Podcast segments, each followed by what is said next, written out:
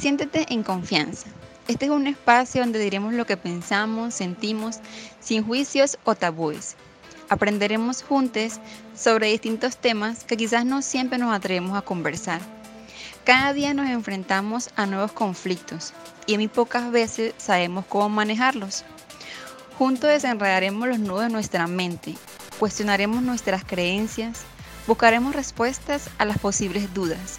Con la ayuda de Dios una variedad de invitados, tendremos los pies en la tierra y la mirada en el cielo.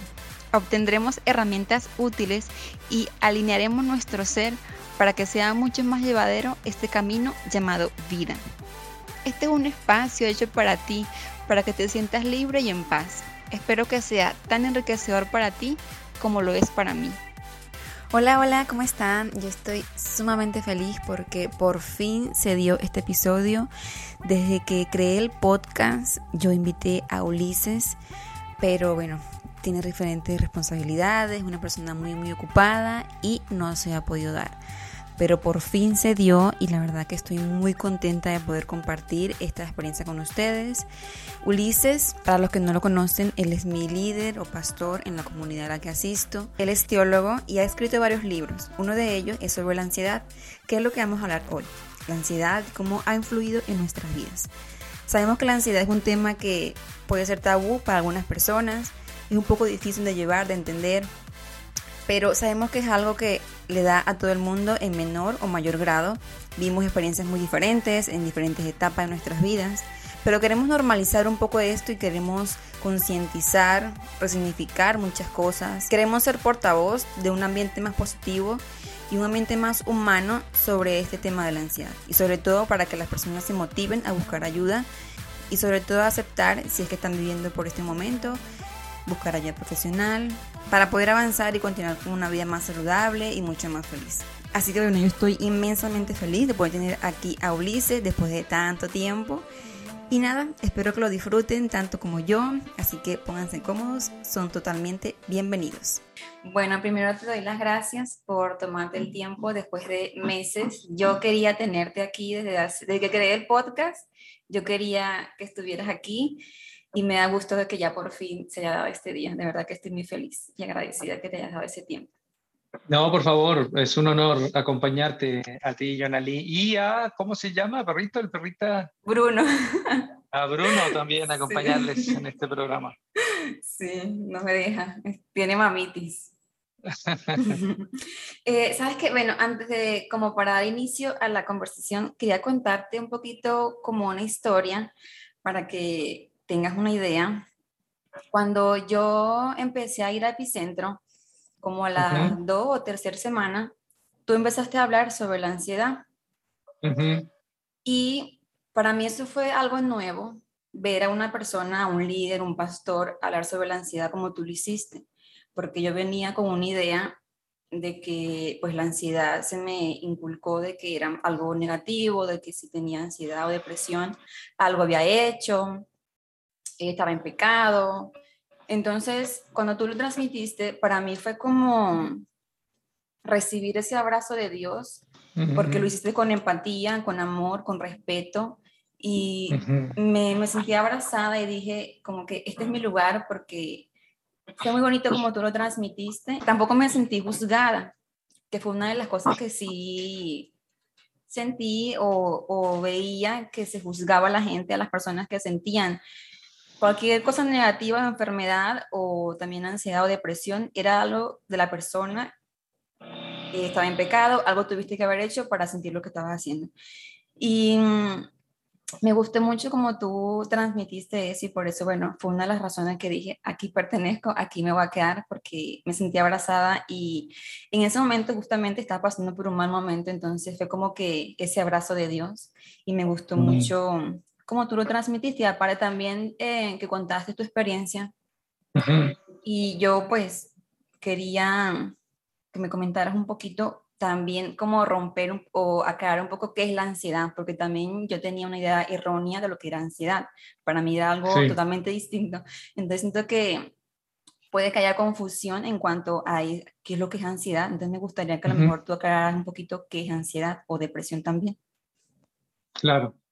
Bueno, para mí, eh, como lo veníamos comentando, yo no, no, no, tengo en este momento una formación clínica para poder eh, quizás darte una respuesta acabada, eh, así desde un profesional, pero como en mi, en, mi, en mi rol, en mi estudio de teología, sobre todo con orientación pastoral, tuve una, tuve una, una asignatura de psicología pastoral que fue transversal a toda la carrera, y después desde mi experiencia, desde lo que he leído, creo que he llegado a la conclusión de que primero la ansiedad es una experiencia que todos la hemos vivido, en mayor o menor grado y que tiene que ver con una respuesta normal de nuestro organismo, de nuestro sistema nervioso, a una situación presente que produce, que produce tensión, eh, que produce ciertos grados de estrés y de respuesta y que obviamente eh, activa eh, todo el sistema simpático y todas las alarmas de nuestro cerebro para responder a esas circunstancias. O sea, la ansiedad es normal.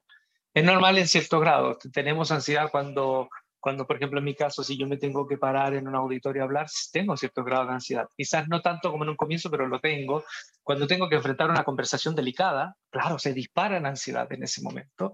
Cuando eh, me entero de una noticia difícil y tengo que abordar esa noticia de pronto familiar, se dispara la ansiedad. ¿sí? Entonces, esa ansiedad esa dosis la necesitamos, la necesitamos, porque es lo que nos mueve, es lo que impulsa al, organismo desde el sistema nervioso en adelante para que podamos responder.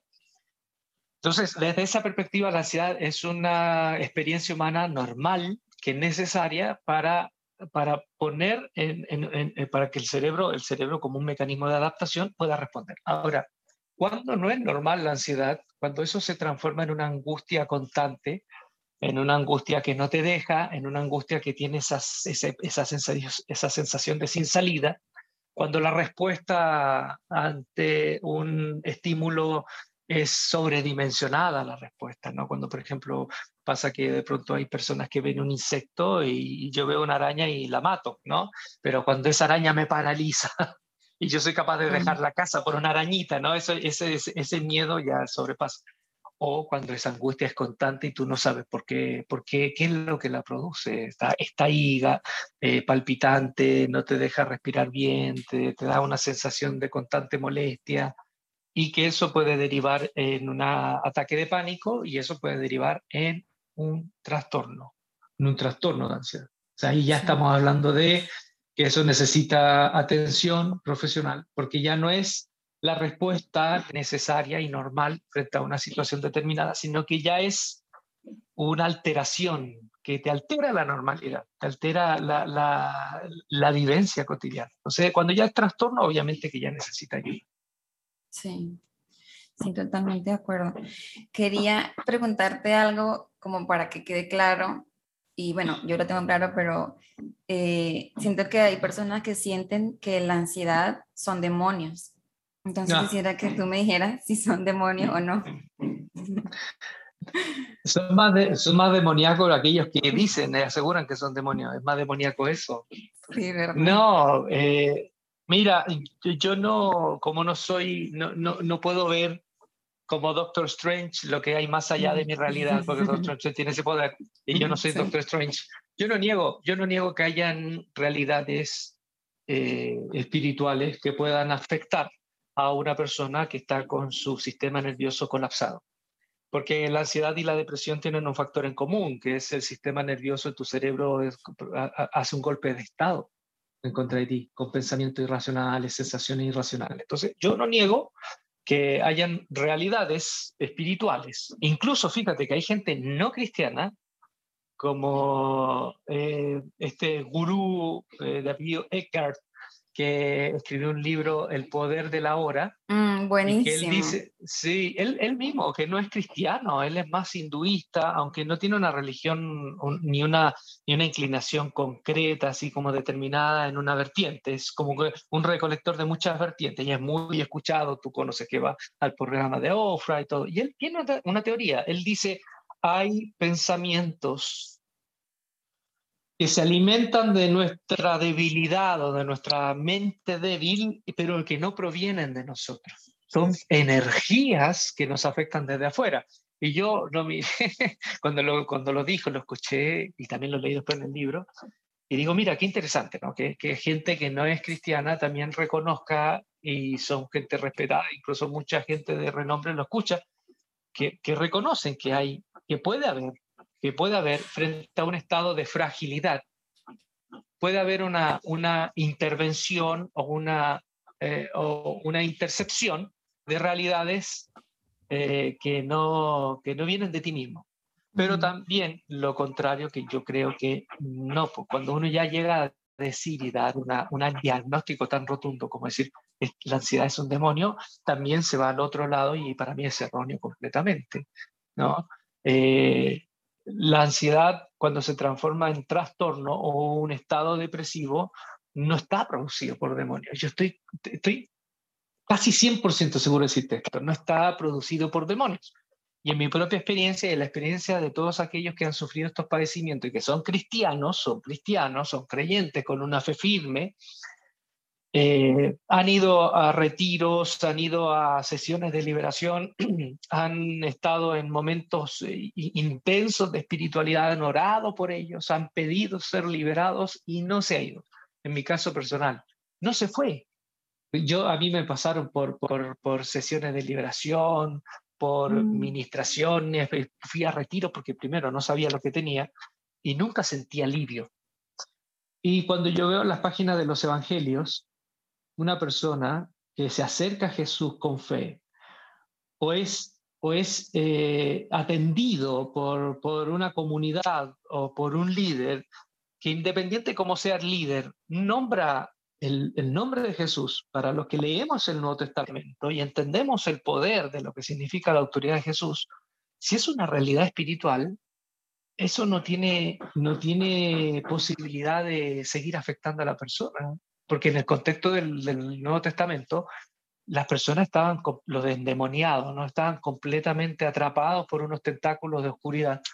Y el maestro venía, y a veces los discípulos, y, oraban por ellos y eran liberados. Y eso hay testimonios de incluso en la iglesia hasta el siglo V, VI, siglo X, que a veces iglesias oraban por sus posesos, ¿no? por gente que llegaba a la comunidad y eran liberados. Entonces, en mi caso y en el caso que he visto en muchos otros casos de depresión y ansiedad de cristianos, hay oración de por medio, hay fe de por medio, no se va. Entonces, para mí, si no se va, no es que hay una entidad demoníaca. Y con el Mauricio Droguet, que es el psiquiatra que escribimos el libro sobre ansiedad, él tiene una teoría. Él me dice, cuando viene un paciente que es cristiano y de pronto me dice, oye, ¿sabes que creo que hay una entidad espiritual o hay una influencia espiritual? Yo le digo, mira, vamos a descartar capas. Primero veamos todo lo camino clínico y veamos de acuerdo a los manuales que tengo a mi disposición y a mi experiencia, veamos, descartemos. Si después de todo este camino tú no sientes alivio, probemos ya lo último. Pero dice que en todas las experiencias, cuando han probado el camino clínico, desde la intervención farmacológica, desde una buena terapia, han sentido alivio. Y, eso no significa que no dejen de orar, que no dejen de buscar a Dios. Pero, pero dice, he descartado, hemos descartado capas y casi siempre llegamos a que es un trastorno, es un trauma, es una situación del pasado. Ahora, vuelvo de nuevo, no significa que eh, eh, esa, esa, esa situación de vulnerabilidad pueda ser aprovechada por una entidad espiritual, mm. pero esa entidad no es la causa primera de esa, de esa, de esa eh, vulnerabilidad o fragilidad. Es como cuando, y termino con esto, cuando, por ejemplo, una persona tiene las bajas baja defensa, ¿sí? Baja defensa. Eh, está proclive a que pueda venir un factor interno, un virus y te puede afectar. ¿sí? Pero, pero, pero, pero eh, la baja defensa no es provocada por el virus la baja defensa y factores que, que, son primeros, son primarios, antes de la intercepción de un agente externo. Yo creo que si hay un agente externo en una realidad de ansiedad o depresión, eso no fue el causal, fue a lo mejor lo que pudo haber, eh, haberse aprovechado. Ahora, tengo otra, otra convicción. Yo creo que si hay un cristiano que cree en Dios, más allá de la fe, si es grande, pequeña, pero cree en Dios, yo no creo que no tengo esa, esa, esa creencia y puedo estar equivocado de que esa persona cristiana puede ser poseído por un diablo. Eh, porque hasta ahí ya llegaría a, la gran, y, eh, para mí una gran paradoja y es absurdo pensar que una persona cristiana que tiene el Espíritu de Dios sea poseído por el diablo, porque estaríamos diciendo que el, que el Espíritu del Satanás tiene más poder que el Espíritu de Dios, hablando cristianamente, porque el Espíritu de Dios, el Espíritu de Dios no tiene el poder para hacerte, para, para, que, para que hagas lo que, lo que tú no quieres. O sea, el Espíritu de Dios, es más, el mismo Pablo dice que cuando las personas le venían las profecías en la iglesia de Corinto, dice, el, Espíritu se sujeta a los profetas. Nunca el Espíritu te va a agarrar y te va a ir a, te va a, a, imponer a hacer algo que en el fondo tú no quieras. Nunca. Entonces, si el Espíritu de Dios no tiene, no tiene esa facultad, y me dicen que el diablo sí la tiene, y sobre todo con cristianos, entonces, ¿qué estamos hablando? Yo dejo de ser mañana cristiano, hoy mismo dejo de ser cristiano, porque estamos diciendo que el espíritu del diablo, que es completamente, completamente, eh, no es omnipotente, tiene más poder que el espíritu de Dios. Entonces, hay muchas interrogantes en mí que me hacen llegar a la conclusión que, que no, no, no, el factor primero ahí no es un tema demoníaco y que el cristiano no necesariamente por tener una, una experiencia así, eh, porque el demonio la causó, y menos porque está poseído por un demonio. Sí, de hecho, ahorita cuando mencionabas de que pues podemos orar, podemos hacer ayunar, hacer muchas cosas y no vemos como resultados cuando tenemos ansiedad.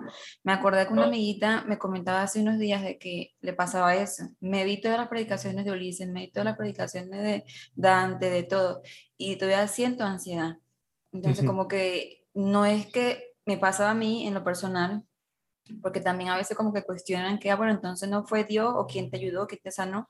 Y no es que no haya sido Dios desde mi punto de vista, porque yo pasé también por ansiedad, pero yo busqué ayuda, yo obviamente oré, fui a la iglesia y todo, pero a mí, para mí fue como un complemento el buscar de Dios y la terapia, como que yo lo junté los dos y para mí fue como que sin una cosa yo no podía la otra, o sea, para mí fue como que los dos tenían que hacer algo para yo poder sanar, porque al mismo tiempo, como tú comentabas, de que a lo mejor tenían que sanar cosas de la infancia, tenían que sanar traumas pasados que yo ni cuenta me había dado, porque obviamente sí, me di cuenta de cosas que ni sabía que tenía.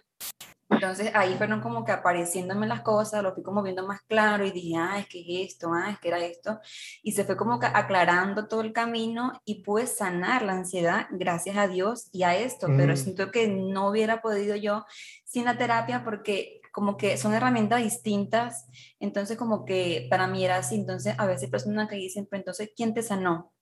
¿No? Pero es que para mí fue un complemento, fueron los dos. Claro, Sí, yo creo que Dios puede sanar todo, pero al mismo tiempo puede usar todo medio para sanar. Exactamente. Ajá. Entonces, eh, por ejemplo, siempre uso este, este, ejemplo. Pablo, Pablo le escribe a Timoteo y Timoteo tiene una enfermedad estomacal y Pablo, que es un hombre supuestamente que ora, que, la, que cuando ha orado pues, a veces por enfermo en el Nuevo Testamento la gente sanaba, él le dice a Timoteo, le dice, oye, eh, toma un poco de vino con agua, pon un poco de eh, vino al agua por causa de tus muchos malestares estomacales. Y esa era la prescripción médica, el tiempo para las personas que tenían enfermedades estomacales.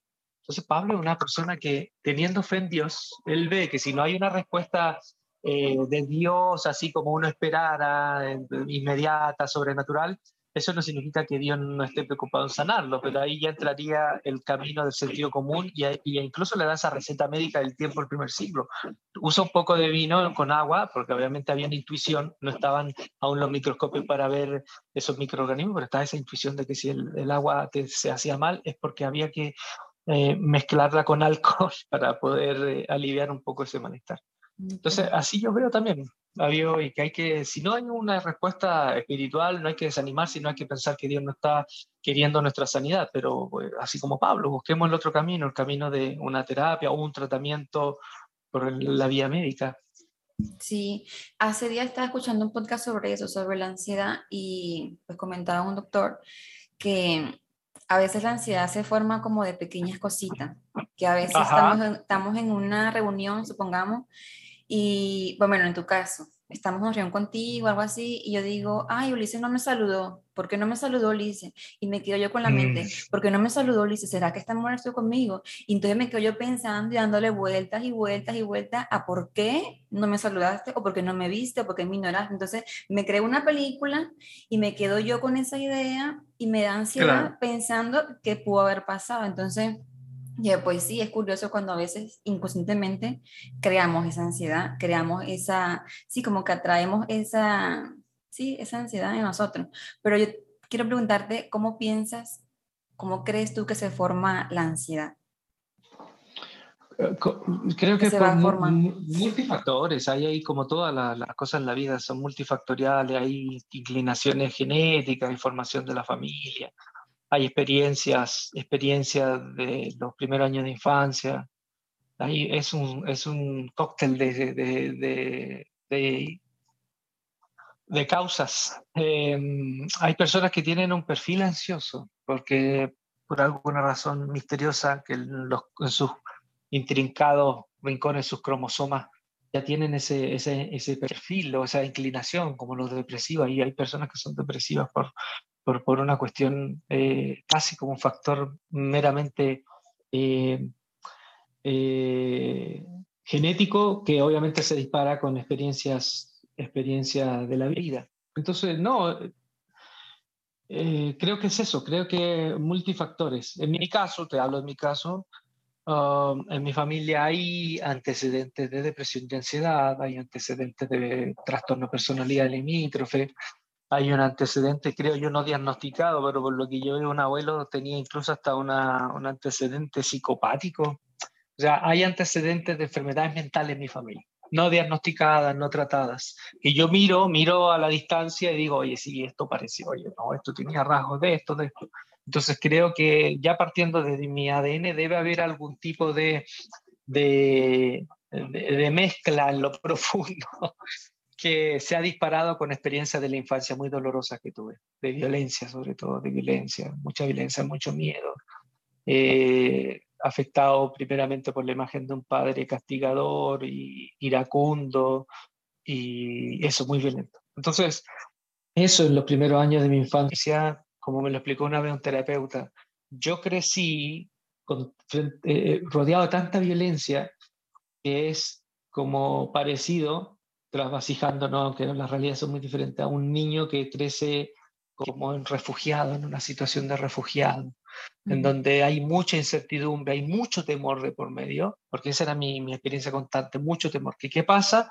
Que alternando con la posible inclinación genética a algún tipo de trastorno, mi amígdala está en el cerebro límbico que es el cerebro emocional, se acostumbró a reaccionar desde el miedo y la violencia, el miedo y la ira, el miedo e ira. Entonces mi amígdala se acostumbró por años a pulsar frente a, como adaptación frente a una realidad, miedo, miedo, miedo, mm. miedo, o ira, ira, ira, ira. Entonces ya tengo una amígdala que por 20 años ha funcionado así, ¿me entiendes? Entonces, ¿qué pasa ahora? Ahora Ahora, yo soy consciente de eso y soy consciente de que tengo una inclinación. Por eso en mi caso, siempre hablo de que la ansiedad, en mi caso personal, cuando digo que superé la ansiedad, no quiere decir que nunca más volví a sentir eh, momentos ansiosos o ciertas recaídas. O sea, no, claro que sí, la volví a sentir. Pero como soy consciente, sé cómo amarrar ese perro o por lo menos sé qué, qué, cosas debo hacer para que ese perro no vuelva a molestarme y no bote el cerco nuevamente. Así que no sé si eso responde más o menos lo que tú me preguntas. Sí, claro que sí. Y también, como mencionas, de que a veces no somos conscientes, a veces tenemos la ansiedad y lo justificamos con muchas cosas. Por lo menos yo antes pensaba que ansiedad era que pues tengo hambre y tengo ansiedad. Entonces, como, como no sabes o sea, sí, ansiedad, puede, puede ser, puede ser. Sí, una reacción ansiosa, sí, pero, trastorno no ya, como te digo, es otra cosa. Claro, no es la base de todo, pero entonces yo decía, bueno, tengo hambre, tengo mucha hambre, pero sí, pero como que distorsionaba un poquito ese sentido.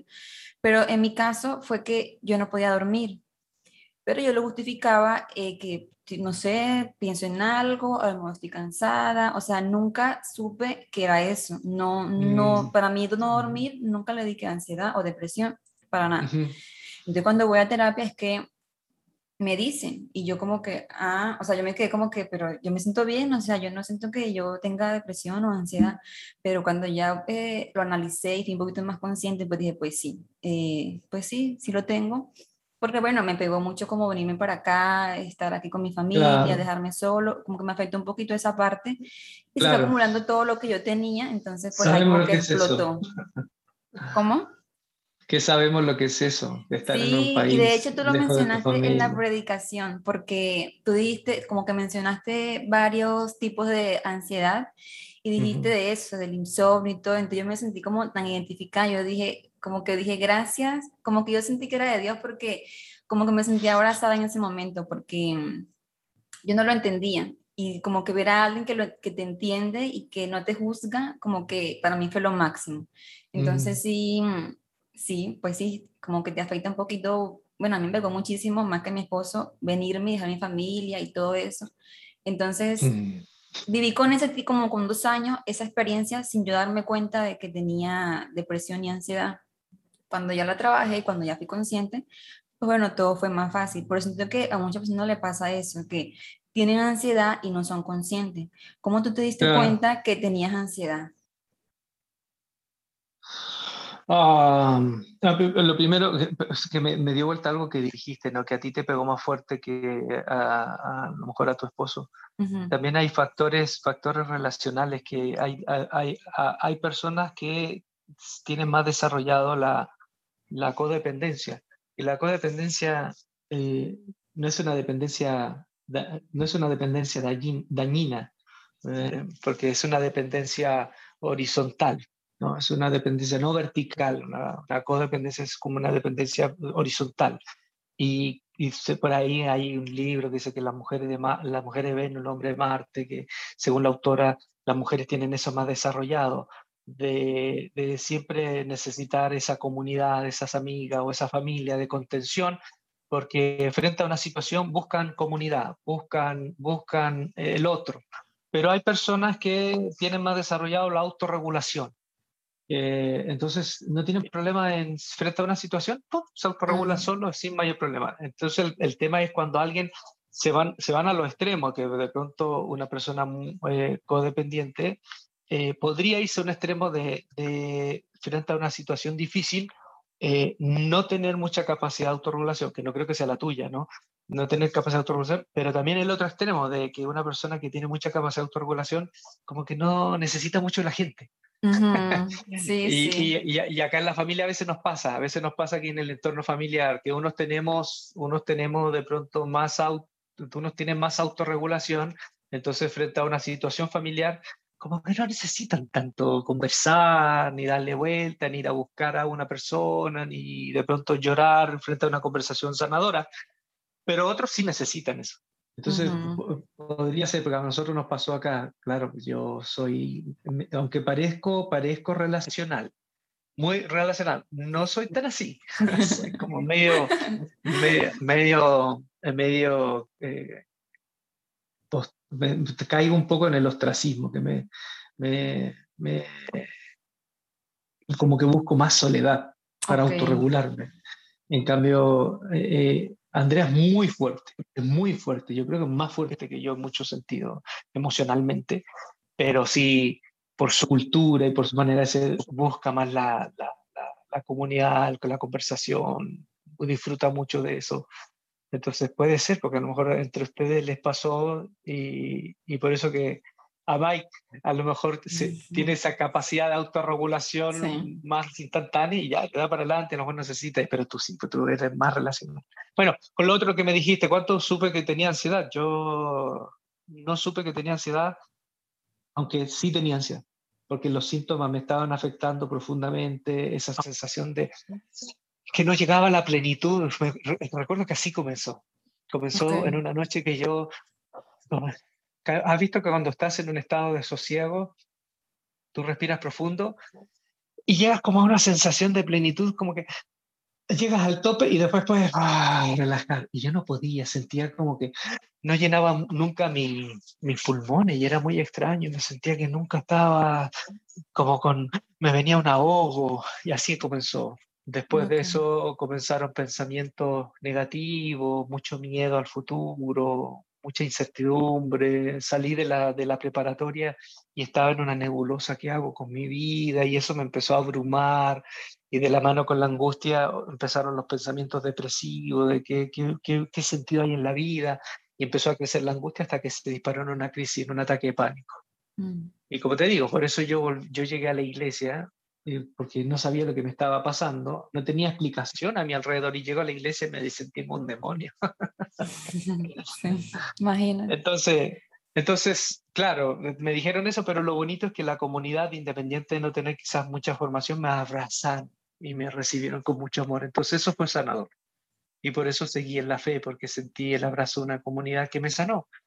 Pero faltaba ese último paso, yo creo, en donde, mm, como cuento en el libro, me encuentro con una librería cristiana, con un libro, un psicólogo americano que decía, eh, como venciendo la ansiedad, algo así era el título. Era un libro antiguo que parece que nunca nadie lo había comprado, porque nadie le interesaba ese libro, pero lo leo y empieza a describir los síntomas de la ansiedad y era todo lo que estaba viviendo. Mm. Y dije, wow, o sea, no es un demonio, no me estoy volviendo loco, no es esquizofrenia, es ansiedad. Y creo que cuando supe eso fue el primer paso definitivo para empezar a vencer la ansiedad. Así que ahí supe qué, era lo que me estaba pasando. Ok. Sí, estoy, estoy leyendo el libro, no lo he terminado porque está largo, pero sí me di cuenta que estás en, el primer capítulo o el primer, sí, en el primer, lo, ¿cómo se dice? El primer, ¿cómo le pusiste? El primer, son tres. Primer bloque. Primer bloque, ajá. Eh, Sí, hablas sobre un poquito de tu infancia, estás hablando de, tu experiencia en tu hogar, en tu casa, y comentabas eso sobre que, bueno, como comentabas hace ratico que hablabas de que pues tuviste varios problemas en tu casa o con tus padres, un poco de violencia y eso, y sí me sentí mm, no identificada porque, bueno, no, no tuve tanta violencia quizás física, bueno, no sé si fue violencia física, pero siento que en mi caso fue un poquito más psicológica o un poquito más así en esa parte. Em, y como que se van acumulando eso y, y, te lo vas llevando hasta, pues, hasta que, hasta tu adultez, sin darte mm. cuenta y vas creciendo con todas esas cosas. Y ahorita tú me comentas que te diste cuenta cuando tenías ansiedad, estabas joven, o sea, tenías que, bueno, ya estás joven, ¿no? Pero ¿a qué edad más o menos? Sí, tenía como 20 años. Ok. 19, 19 años, por ahí, sí. Y empecé como a los 17 los primeros síntomas y lidié con ataques de pánico que venían como ciclo em, en los dos últimos años de la preparatoria. Entonces salgo como a los 18, ya cercano a los 19, y ahí en ese momento eh, salgo ya a la preparatoria y viví unos meses de mucha incertidumbre, mucha depresión, y no sabía qué hacer con mi vida. Y ahí me acerco a la iglesia en ese contexto, sí, por esos años. ¿Cómo? Por esos años. Ok. Sí, vi que describiste la, la, depresión, o bueno, tú lo sentiste como un infierno, que es ah, algo como una situación que no tiene salida. Sí. Y para mí que te genera, te genera esa sensación. Lo primero que te, que te viene, por lo menos a mí, cuando viví el, el, experimenté, el, padecí la de, una depresión eh, severa y con el trastorno de ansiedad es eso, porque como que el cerebro te miente, el cerebro cansado y los pensamientos cansados del agotamiento, del colapso, te dicen no vas a salir, no vas a salir y sientes que no vas a salir. Pero es una mentira, ¿no? Porque sí se puede. Sí, claro, nos vamos diciendo nosotros mismos, es que nuestra mente tiene tanto poder que, como lo comentaba hace días que grabé con Yajaira y le comentábamos, hablábamos sobre las metas. Entonces le decía que a veces nosotros mismos nos decimos cosas negativas y no las creemos. O sea, te las, te las dices y te las crees y trabajas en pro a eso. Entonces, pues, si nosotros hablamos de la meta, en ese caso, pues no haces lo que deseas porque te bloqueas y no puedes. Y yo le comentaba ya también sobre las creencias limitantes o las creencias potenciadoras, que bueno, las limitantes son las que nos impiden, las potenciadoras son las que nos impulsan. De como que resignificar un poquito eso o eh, sustituir esas creencias para poder mm, utilizarlas cuando tengamos la posibilidad o querramos utilizar algo como utilizar eso positivo en lugar de lo negativo, porque tenemos la elección de escoger o de elegir qué es lo que quieres para ti. Pero yo sé por experiencia, y tú también sabrás que no es fácil, tú decir, bueno, yo me quiero sentir bien y me voy a sentir bien, como que, ah, bueno, así mágicamente, pues no. O sea, es difícil y es, es fuerte porque tú no quieres sentirte así. Yo no quería no dormir. Eso para mí fue la peor experiencia de mi vida, o bueno, una de las peores experiencias pero siento que tú no decides eso, o sea, tú no escoges no querer, sentir, querer sentirte así, con ansiedad, con, con lo que tú puedas sentir. En mi caso, viendo en el sueño, que siento que no, no sé, em, no, no, puedo explicar otra, porque bueno, mi experiencia fue esa, pero mm, siento que en mi caso fue tan difícil porque es tú tener sueño es tú querer dormir y no poder hacerlo. Y yo como que, ¿cómo me apago? O sea, ¿cómo yo hago un botón para, para apagarme y poder dormir? ¿Dónde está? Qué horrible era la desesperación esa parte. Y yo digo, que tú vengas y me digas, ay, pero es que duerme, o ay, pero no tengas ansiedad, o no te sientas así. O sea, no es fácil, no es fácil. Claro. Eso. Sí, sí, sí. Sí, claro, no, no, uno siente que no, no tiene fuerza para, para salir adelante. Por menos como te comento, en mi caso me dio en el sueño, a ti te dio en tu, en tu cuerpo, en tu, como tus sentimientos o en tus sensaciones, mejor dicho. Sí, pero la ansiedad como la padecí sin diagnóstico, la viví un par de años, fue muy doloroso, era un desfile de anormalidad, de, situaciones, de, de, experiencias sensoriales raras, y sí pasé por, todo de la mm. hipocondría, la agorafobia, claustrofobia, eh, por TOC, eh, TOC de, de, hacer daño, TOC eh, de pérdida de control, TOC de, de, todo tipo. También pasé por, por también, me ha costado un mundo dormir. Creo que eso también es una de las primeras cosas que afecta. ¿eh? Creo que si hay algo que son las primeras cosas que afecta la ansiedad y la depresión es el sueño la depresión o, ausencia de sueño o un cansancio y un andar, andar durmiéndose a deshoras en todos lados. Pero sí, te afecta, te afecta, porque obviamente el cerebro como está eh, funcionando desde un trastorno, eh, eh, se entra en esos estados de vigilia, de insomnio, agudizan más los síntomas. Y a ti cuando te, cuando te vino ese, ese insomnio, eh, te, aparte de sentirte cansada, ¿sentías que, que empezaban los pensamientos nocivos más fácil a afectarte?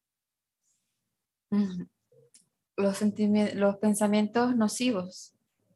Así como pensamientos irracionales, negativos, fatalistas. ¿O era solo físico, solo no dormir? Porque el cerebro que no descansa es, es un semillero de cosas negativas. No, es sí, yo pensaba, de hecho yo llegó un momento que yo ya no, yo sentía que para qué voy a estar aquí si no puedo dormir, o sea, yo sentí esa sensación de que ya no quería estar, pero no, no, tampoco era de que yo quería quitarme la vida, o sea, no, no era yo capaz de hacer eso, pero sí, sí, pensaba como que, Dios mío, quiero que ya no, como que ya llévame, ya no seas algo porque ya no puedo más con esto, y sí pensé, o sea, como que siento que mis pensamientos se, se, todo era más catastrófico, todo era como peor, yo lo imaginaba todo, si pasaba algo, yo lo veía más, más grande de lo que realmente podía ser, y sí como que no exageraba, porque era mi sentimiento y era válido en ese momento, pero sí lo veía un poquito más fuerte de lo que quizás podía ser para claro. Eh, en la realidad. Pero mm, por lo menos eh, en, en, la cuarentena fue más fuerte porque pues vino todo esto el COVID, toda esta broma, entonces yo dije no, eh, que no quería, yo quería, de hecho, teníamos planeado ese año ir a Venezuela. Y pasa eso. Entonces yo dije, ¿cómo, vas, ¿cómo vamos a ir? Más nunca vamos a ir a Venezuela, más nunca vamos a mi familia. Se va a morir mi familia, yo no la voy a ver, o me va a morir yo. O sea, ¿cómo vamos a hacer? ¿Qué va a pasar? Y fue como si muchos pensamientos feos, más a lo más grande. Y siento que, bueno, Maya en ese momento también, mi esposo, pues sí, siento que fue mm, bastante compasivo conmigo, porque, pues, como que él, también mi humor era un poquito así cascarrabia porque pues no podía dormir, yo estaba molesta, como que todo me molestaba porque yo tenía como molestia de que yo quería dormir y no podía, entonces sentía que mi, mi humor era como más pesado. Y luego me di cuenta que era algo normal, porque cuando no descansas, obviamente, pues sí, es normal que tengas mal humor, igual que me daba más hambre lo normal. Ajá. Y pues sí, porque como no tiene la energía que necesita del sueño, pues la culpa de la, la comida. Entonces, pues todo como que puede tener un sentido para mí, pero en ese momento pues no, no lo sabía. Claro. Sí, fue más complicado. ¿Y cómo lo, lo solucionaste? Eh, fui a terapia. Primero fui a terapia en una oportunidad, pero honestamente no me sentí muy cómoda en esa primera vez y dejé de ir. Dije, no, bueno, no, no fui más. Y luego busqué otra terapeuta, pero fue como de hipnosis. Entonces dije, ah, nunca he probado esta terapia, voy a ver qué, qué tal me funciona. Y me fue bien, la verdad, yo pensaba que era algo más como lo vemos en las películas, así de que te duermen o algo así, y no, la verdad fue algo más simple a lo que yo imaginé y me ayudó bastante, siento que me ayudó muchísimo salir de esa. Y también que, bueno, estando aquí murió un tío mío que yo quería muchísimo, era como que mis tíos preferidos, entonces también fue, se sumó también esa parte a no poder estar allá. Entonces fueron como muchas cosas, fueron acumulando que no pude trabajar a tiempo y como que explotó. Entonces fue que se me presentó en esa, en mi caso fue así, en el sueño que no, no dormía y aparte la tristeza, también se presentó la depresión, se presentó como que todas las cositas, sí fue como esa parte. Pero bueno, gracias a Dios, como tú dices, no es que no me dé más ansiedad, sí me da a veces, pero intento, como soy consciente, intento, bueno, puedo hacer esto, a hacer aquello para que me ayude a, pues, a manejarla, controlar un poquito más. Sí. Súper, súper bien. Súper bien. Me imagino que tu motivación para crear el libro, pues fue tu experiencia eh, pero que, ¿cómo nace esa idea? Tú dijiste un día, ah, bueno, va a crear este libro, ¿con qué intención? Para ayudar a las personas. Tenía, tenía ganas de escribir, de escribir un libro de la ansiedad hace un tiempo y vino la pandemia y creo que la pandemia eh, me animó para, para llevarlo ya a concretar un libro, porque eran muchas, muchas muchos escritos, mensajes que me llegaban de gente que estaba padeciendo ansiedad y algunos de ellos no sabían que era ansiedad, pero por los síntomas decía, sí, es ansiedad. Y lo otro porque no hay libros sobre eso, o sea, debe haber en libros americanos eh, cristianos, deben haber muchos, pero latinoamericanos sobre la ansiedad. Supe por ahí que hay uno de especialidades 625, liderado por Lucas Ley, que hay eh, un matrimonio, que son psicólogos, que escribieron un libro sobre la ansiedad en, por editorial Vida. Eh, pero que yo conozca, sí de la vertiente católica hay. En la vertiente mm. católica hay libros eh, pastorales sobre salud mental muy buenos, muy buenos. Ah, no he visto uno sobre la ansiedad específicamente. He leído, he leído material de el sacerdote Ignacio Larrañaga, que era un español fallecido, ¿no? que eh, hizo muchos escritos sobre, sobre salud emocional, espiritual. Hacía retiros también. Eh, Ansel Grum también, eh, que escribió sobre el tema, ha escrito muchos temas de espiritualidad que tocaban la ansiedad, así como desde afuera, tangencialmente, aunque Larrañaga trató un par de capítulos de eso. Pero pero eso, a nivel cristiano no encontraba que había poco y de pronto el abordamiento que había era muy carismático, era muy eh, espiritualista, que los demonios, que había un libro que yo leí sobre, de Neil Anderson que se llamaba de, de la, ¿cómo era? Ah, algo de la, de la, algo hacia la libertad, camino hacia la libertad, algo así. Pero era muy, muy americano, muy cinco pasos para, ¿no? Es, es repite realidades bíblicas, que, que, tú eres un hijo, que eres amado, que está aquí, y era solo basado en, en, en asumir eh, tu, tu, tu, identidad desde las escrituras. Y también lo leí y repetía cosas, pero no, había algo más profundo que me afectaba. Entonces, no, no encontré material. Por eso escribí. Sí. Qué bueno. Y que aparte de, bueno, aparte de las personas que quieran leer tu libro, pues ahí van a encontrar, imagino, muchas cosas que les ayudarán. Pero ahorita que sientas tú que te haya ayudado a ti a superar tu ansiedad, ¿qué recomendaciones crees que puedas dar a las personas para que lo practiquen? Ah, ¿qué, ¿Qué cosas le pueden ayudar para que practicar para dejar la ansiedad o para recuperarse? Sí, como por lo menos, bueno, yo he leído mucho, bueno, yo desde que pasé por eso he empezado como a meditar un poquito, he empezado a, a estar un poquito más presente, a intentar como, como cosas, cositas que a lo mejor das por hecho o no le prestas atención, pero que van sumando y te van ayudando a, a estar un poquito más estable contigo. Sí, Sí, creo que, claro, los, hay ejercicios que te pueden ayudar eh, desde el ejercicio físico, desde el eh, ejercicio de regulación de estrés, de la meditación. Te ayudan, te ayudan como un, como elemento para fortalecer eh, áreas de tu cerebro que están bastante a merced de los pensamientos obsesivos, que tú puedes, con, con, con el paso del tiempo haciendo este ejercicio, tú puedes bajar al cuerpo cuando la mente está muy saturada, bajar al cuerpo, regular de la respiración. Pero creo que para la ansiedad como tal, eh, hay que tener, o ya sea alguna ayuda terapéutica, o si tienes, crees que tienes fortaleza, leer algún buen material que te pueda ayudar a relativizar esos pensamientos. Eh, al final, ese es, ese es el gran veneno de la ansiedad, es resistir te invita, la ansiedad te invita a resistir los pensamientos obsesivos, los temores. Entonces, cuando tú los resistes, te hace más grande. El camino es aceptar la ansiedad, transitarla, aceptar eso, aceptar que te molesta, aceptar que te incomoda, aceptar que en cierta manera es como meterte en, en una nube de turbulencia, que no sabes bien a cuándo vas a salir, pero tener la confianza de que eso no, te, no, va, no va a echar abajo el avión, es solo una, turbulencia muy molesta y que tarde o temprano vas a salir. En cuanto más aceptes y relativices, no luchando, sino derivando tu mente a procesos quizás más físicos o teniendo otras herramientas desde tu mente, vas a superarlo. Entonces, para eso, si no puedes solo, se necesita la compañía de, de un terapeuta para que te, te ayude. Sí, totalmente de acuerdo con eso, porque también a veces, como dejamos, eh, como cuando tenemos alguna enfermedad física, también como que lo dejamos pasar, decimos, bueno, voy para la siguiente oportunidad, voy a la siguiente oportunidad.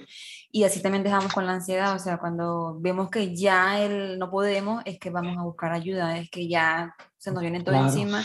Y bueno, lo más recomendable pues también es, pues sí, hacerlo, pero apenas de hecho, creo que hasta de antes, de tú sentirte así, puedes ir, porque a veces sentimos que la terapia es cuando, estás, cuando te sientes mal, pero también puedes tú no saberlo y ahí darte cuenta de lo que estás viviendo. A lo mejor tú dices, no, yo me siento bien.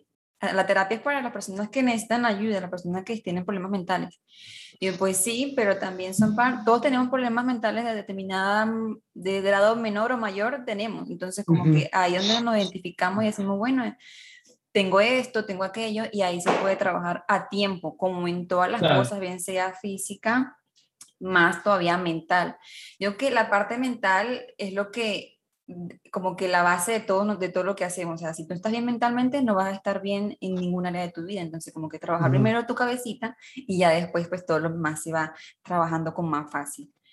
Em, eh, quería pedirte que nos dieras tres consejos que te hayan marcado o que te hayan así, que te hayan dado a ti y que tú digas son los mejores consejos que me han dado en la vida.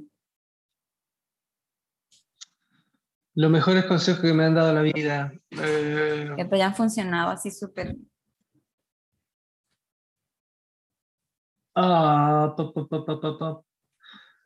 consejos que me hayan ayudado. Que me han dado tantos consejos. Eh, Primero, primero, que todo cambia.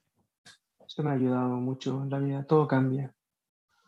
Que las realidades a veces dolorosas que vivo en el presente son transitorias. Van a cambiar. Así como también las cosas, de pronto uno se siente el dueño del mundo, está viviendo una etapa así como de estar en la cima de la vida, de la realización, también. No, no creerse el cuento porque también va a cambiar. Eh, eso, todo es transitorio. Y, y en ese sentido no, no vivir, el segundo consejo, no vivir con muchas expectativas, aceptar la realidad, abrazar la realidad sin adjetivos. Hoy, por ejemplo, ahora estoy conversando contigo y si me muevo así, me muevo así, es porque yo tengo un, dolor crónico en la espalda.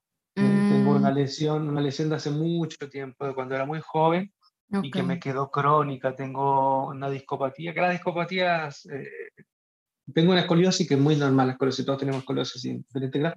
Yo tengo una discopatía lumbar que, que a veces hay momentos donde me quita la paciencia y, y una de las cosas que, que ayudan en la vida es eso, es aceptar que hay cosas que no voy a poder cambiar, o por lo menos no voy a poder cambiar en este momento y aceptarlas, mucha gente.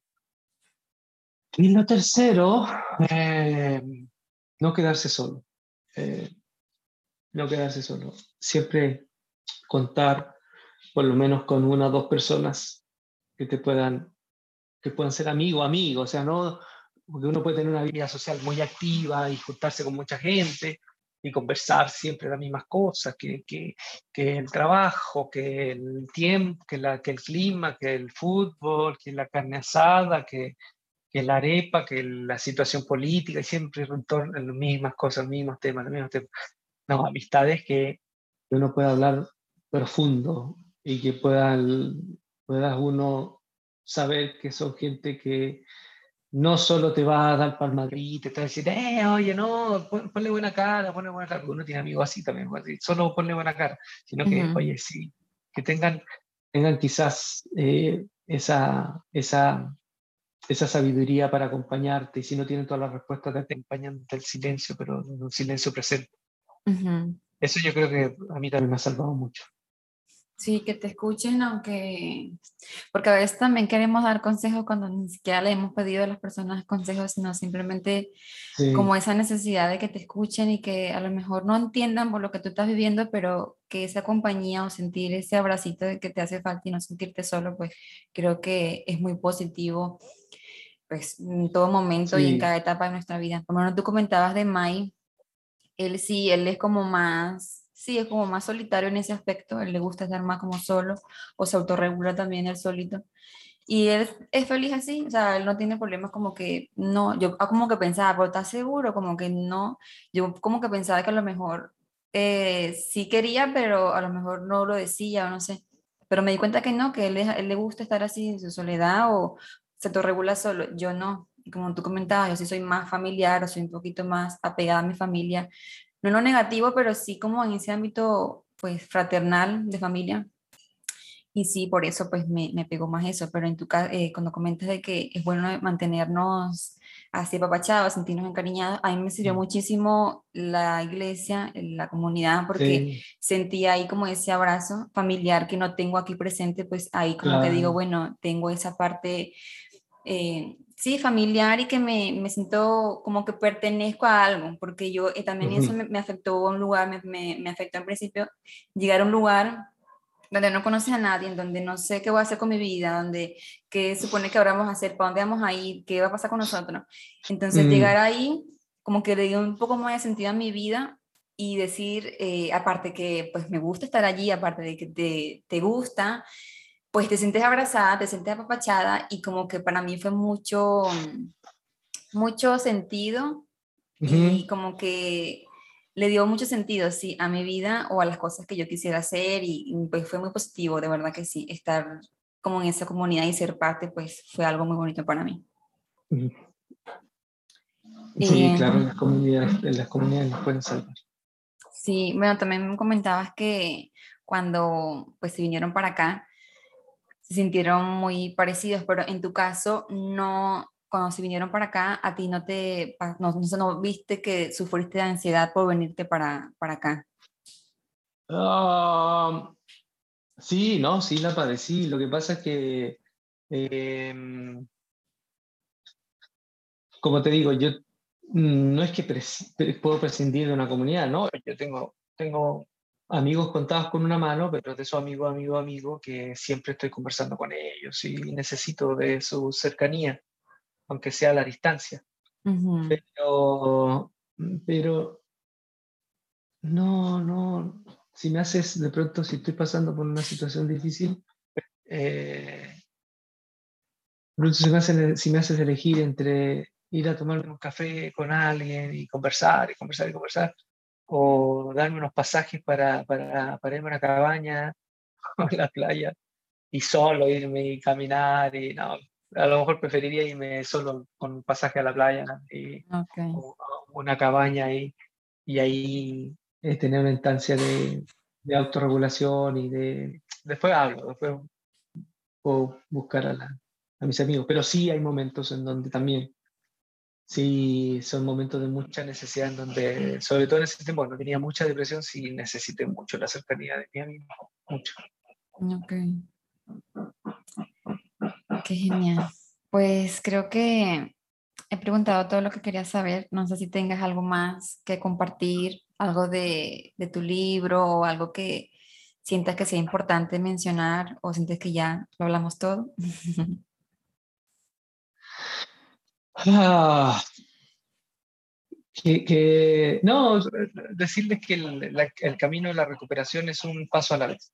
Que a veces uno se, cuando está metido en, un cuadro ansioso, uno se, o la depresión, uno, más en la ansiedad, uno quisiera una solución y se proyecta a largo plazo y dice, no, es que así como estoy, no, como decía un muchacho, no me voy a poder casar, porque, y ya se, se miraba así como a a 5, 6, 7 años. Entonces, eh, no, o sea, un paso a la vez. Hoy, hoy tomo decisión, hoy decido no quedarme solo, hoy decido ir a visitar a una persona, hoy decido tomar un café, hoy decido que no tenga ganas, ir, vestirme, e ir a dar una, una vuelta, salir a caminar, salir a hacer ejercicio. Hoy, hoy decido. Y las batallas se ganan, se ganan en el hoy, hoy decidiendo cosas, no mañana, hoy. Entonces eso.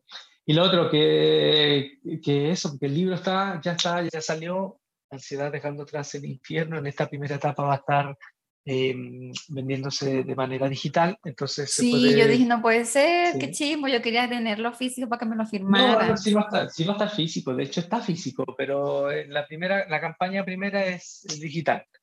Eh, pero ya viene todo la, el tema del libro físico que lo puedan, que puedan eh, acceder a él ¿Cómo en qué tiempo crees que ya esté, ya esté físico, más o menos? Fíjate que no mucho, ¿eh? Yo creo que por lo que conversé en la editorial no pasa de, de, un mes y medio, algo así. no, no, no, creo que mucho. Entonces, eh, eso. Pero por mientras, por lo menos lo pueden encontrar y leer en primera instancia en formato digital. Y pueden ir a la página de Kate Cumen o Kate and Cumen, pero se escribe así con K, Kate el signo de, del I de la conjunción y cumen. O Kate and Cumen, también puedes escribir ahí y te encuentras por la página. Ahí puedes encontrar el libro. Sí, ahí fue donde yo lo compré. ahí está, disponible. Qué bueno. Ay, Ulises, muchas gracias. Muchas gracias por tu tiempo, de verdad que sí, por fin se nos dio. Sí, sí, sí. No, por favor, gracias por la invitación. Saludos a tu gente. Saludos a tu gente y saludos ahí a, a Bruno y a Mike. Sí, te agradezco mucho, Ulises, de verdad. Gracias por tu tiempo. Saludos, cuídense. Bendiciones. Nos vemos. Bye. Gracias por haber llegado hasta aquí. Espero que este episodio haya sido de gran bendición, que hayas recibido cosas positivas, que puedas aplicar en tu vida, que te ayude muchísimo con todo este tema de la ansiedad, porque sabemos que es algo muy difícil de llevar pero esperemos que sea esto un poco más ligero, que puedas tener herramientas, que sea mucho más suave y menos difícil para ti. Si te interesa obtener el libro de Ulises, voy a dejar el link de la página en mi Instagram, así que te recomiendo que vayas para que obtengas toda la información. Lo vas a obtener de manera, el libro está en PDF, así que lo puedes obtener de esa manera o también lo puedes obtener de manera física si estás aquí en Monterrey contacta su página para que te den toda la información. Gracias por haber llegado hasta aquí. Recuerda seguir el podcast, darnos 5 estrellas, compartirlo, dar un comentario, que eso nos ayuda muchísimo a llegar a más personas. Así que nos vemos la próxima semana. Chau, chau.